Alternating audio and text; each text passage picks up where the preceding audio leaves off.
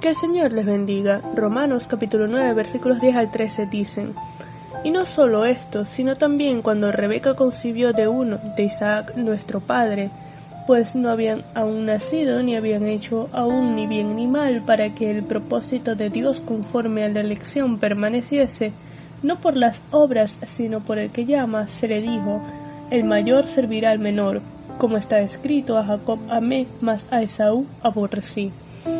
El apóstol Pablo ofrece un segundo ejemplo de la elección soberana de Dios. El primero fue Isaac, el hijo de la promesa. Pero este segundo ejemplo, este segundo caso, tiene una particularidad.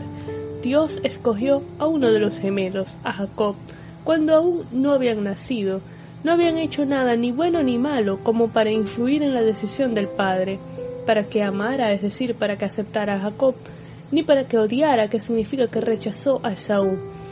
Pablo, inspirado por el Espíritu Santo, agrega, para que el propósito de Dios conforme a la elección permaneciese, no por las obras, sino por el que llama.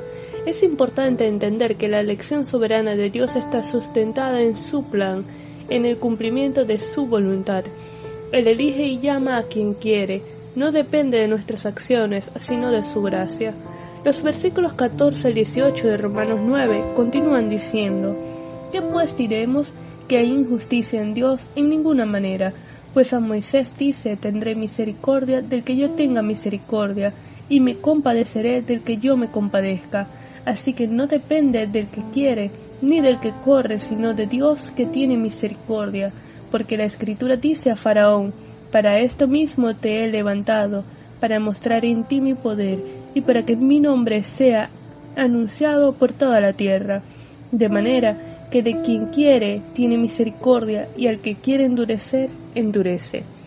En términos humanos, algunos pudiesen pensar que es injusto que Dios tenga misericordia de unos sí y de otros no. Pero la respuesta contundente de Pablo es no. La verdad es que todos merecíamos la condenación eterna, pero Dios extiende su misericordia sobre quien quiere.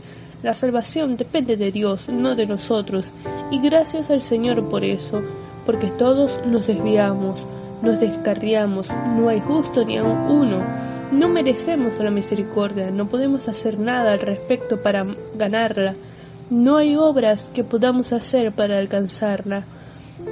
Para quien objeta que es una injusticia, la justicia divina nos condenaría por la eternidad al infierno, pero Dios decidió derramar su misericordia y su gracia, que por definición son inmerecidas, sobre miles de millones de personas al costo de sacrificar a su propio Hijo. Es prolijo de una humanidad de personas culpables. Dios decide soberanamente conceder misericordia a algunos de ellos, los demás reciben justicia. Tal como le ocurrió a Faraón, su corazón fue endurecido por Dios, con el propósito de engrandecer su nombre, para libertar a su pueblo con grandes juicios, con señales y maravillas, como dice Éxodo 7, 3 y 4. Agradezcamos al Señor que hoy tenemos la oportunidad de escuchar su palabra, de arrepentirnos y volvernos a Él.